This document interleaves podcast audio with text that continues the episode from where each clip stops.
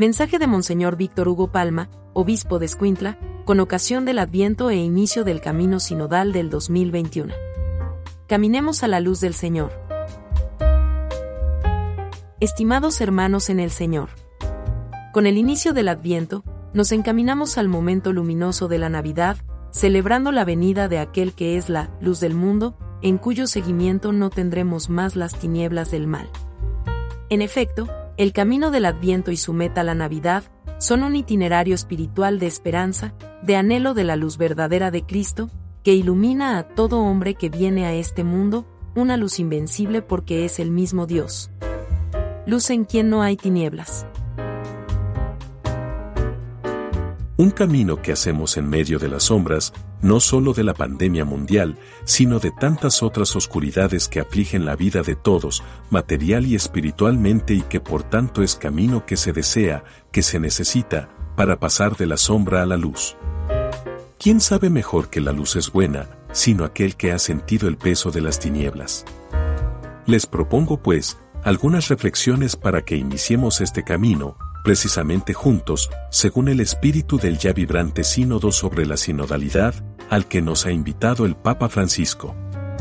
Un camino desde acá, desde nuestra tierra escuintleca, marcada ella por el claroscuro de la gracia y el pecado, pero anhelante del nacimiento del que es luz para alumbrar a las naciones y gloria de su pueblo Israel. En ella estaba la luz y las tinieblas no la vencieron. La venida de Cristo, palabra luminosa del Padre, ha sido la respuesta a la esperanza de los que caminaban en tinieblas y sombras de muerte. En nuestro ambiente, como lo hemos recordado constantemente, no deja de existir una innegable presencia de la luz. La sobrevivencia de la práctica de la fe en las familias, a pesar de la pandemia en el segundo departamento con más víctimas mortales. Las muchas formas de solidaridad de los que tienen menos, hacia sus hermanos más pobres, afectados por la pérdida de empleos, por los contagios y muertes. El incipiente pero irrenunciable afán por el cuidado del medio ambiente de parte de todos. Sin embargo, también las tinieblas tienen formas concretas que provocan a su vez tantas formas de muerte. La dura realidad de la violencia delincuencial, del crimen organizado, del narcotráfico que cunde especialmente en la zona costera de Guatemala. La lamentable corrupción administrativa y la judicial, esta última expresada en la mora judicial, en la impunidad de los jueces, en detrimento de los derechos más elementales. El materialismo que provoca el abandono de Dios y su ignorancia en la toma de decisiones, que no son solamente religiosas, sino del más elemental humanismo, afectando sobre todo a los más pobres la profusión del vicio, del contrabando y la relegación a la casi miseria de quienes no pueden acceder a formas de trabajo justamente remunerado. El poco cuidado a la casa común y la falta de compromiso con una conversión ecológica urgente. La descomposición de los ambientes sociales y especialmente de los ambientes de familia, tomando como normal y aceptable la infidelidad, la violencia intrafamiliar y la tentación constante del aborto. Levántate, tú que duermes y te iluminará Cristo. Como bien sabemos, el Adviento es tiempo fuerte, que interpela nuestro caminar de discípulos misioneros de Cristo Luz. Interpela nuestro deber ser también nosotros, lámpara que se ha encendido, no para esconderse, sino para alumbrar toda la casa. Una fe que no ha sido suficientemente irradiada por la vida nueva en Jesucristo y que tantas veces hemos ocultado por quedar bien con la mentalidad del mundo, con la mafia de la corrupción, si tú ocultas esta luz te conviertes en tibio o sencillamente en un cristiano solo de nombre. Por ello, para avivar la luz de la fe en el camino de Adviento, se nos propone por parte de nuestra Madre y Maestra la Iglesia.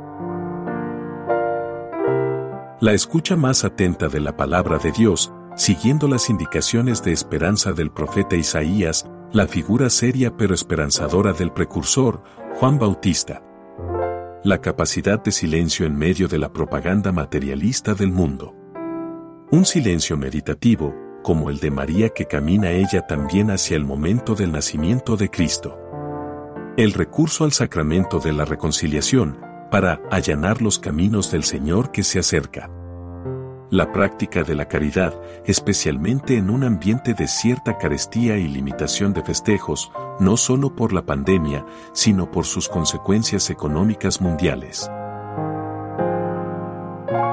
Y el Señor iba delante de ellos, de día en una columna de nube, para guiarlos por el camino y de noche en una columna de fuego para alumbrarles, a fin de que anduviesen de día y de noche. Como el antiguo Israel, a partir del camino sinodal que inauguramos en la diócesis el pasado 17, a nivel diocesano y 24 de octubre a nivel parroquial, el Señor nos pide caminar juntos y Él viene con nosotros. Cuando vivimos el espíritu sinodal, somos la gran iglesia que se mueve, recuperamos el nombre de la iglesia, que es sínodo. Recuerdo las características del camino sinodal que Papa Francisco nos propone, si las claves del camino y al mismo tiempo su meta son la comunión, la participación y la misión, las actitudes que nos propone el Papa son escucha, humildad, apertura. Es decir, siempre volvemos al estilo de Dios, el estilo de Dios es la cercanía, la compasión y la ternura. Esto es lo que Dios ha hecho siempre. Si no acudimos a esta iglesia de proximidad, con actitudes de compasión y ternura, no seremos la iglesia del Señor. Invito a hacer un adviento de camino sinodal, a la luz del Señor que viene. A quienes tienen un credo o pensamiento religioso diferente al católico, afinar el discernimiento y la apertura ante la verdad, como recomendaba Santo Tomás de Aquino, pues todo lo verdadero, lo diga quien lo diga, viene del Espíritu Santo a quienes tienen la inquietud de expresarse en los momentos de la escucha que se proponen por la diócesis a retomar con sencillez la palabra y el anuncio o la expresión de dudas quizás, pero siempre atentos a la verdad que es el mismo Señor Jesús a quienes dentro de los servicios otorgados por el Señor, para bien de su iglesia, sienten la necesidad no de protagonismo, sino de conversión pastoral, por la comunión y participación, según lo escrito, cada uno ponga al servicio de los demás el don que haya recibido, administrando fielmente la gracia de Dios en sus diversas formas. El que habla, hágalo como quien expresa las palabras mismas de Dios, el que presta algún servicio, hágalo como quien tiene el poder de Dios. Así Dios será en todo alabado por medio de Jesucristo, a quien sea la gloria y el poder por los siglos de los siglos. Amén. Por ello, me refiero también al cuarto año del camino pastoral, remamar adentro, que con la creatividad de los párrocos y agentes de pastoral, perfilaremos el próximo 4 de enero, como verdadero ejercicio de sinodalidad, de escucha y comunión entre nosotros. Una grande señal apareció en el cielo, una mujer vestida del sol y la luna debajo de sus pies, y sobre su cabeza una corona de dos estrellas. En el caminar, juntos, sinodalmente en este adviento, venciendo con la esperanza la sombra de la pandemia, nos acompaña la bienaventurada Virgen María, Nuestra Señora Inmaculada Concepción.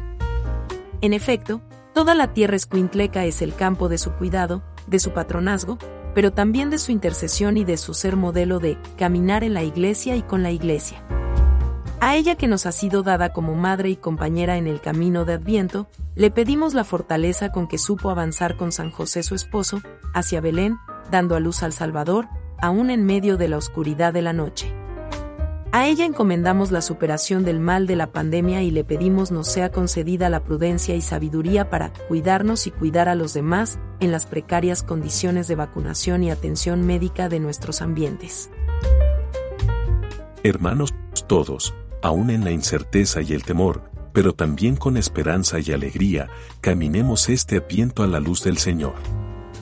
Que su Navidad sea el encuentro de su presencia sobre todo en los más pobres, en los desorientados, en los alejados, en las víctimas del drama migratorio que marca nuestra tierra, pero también en la perseverancia en el bien en las familias.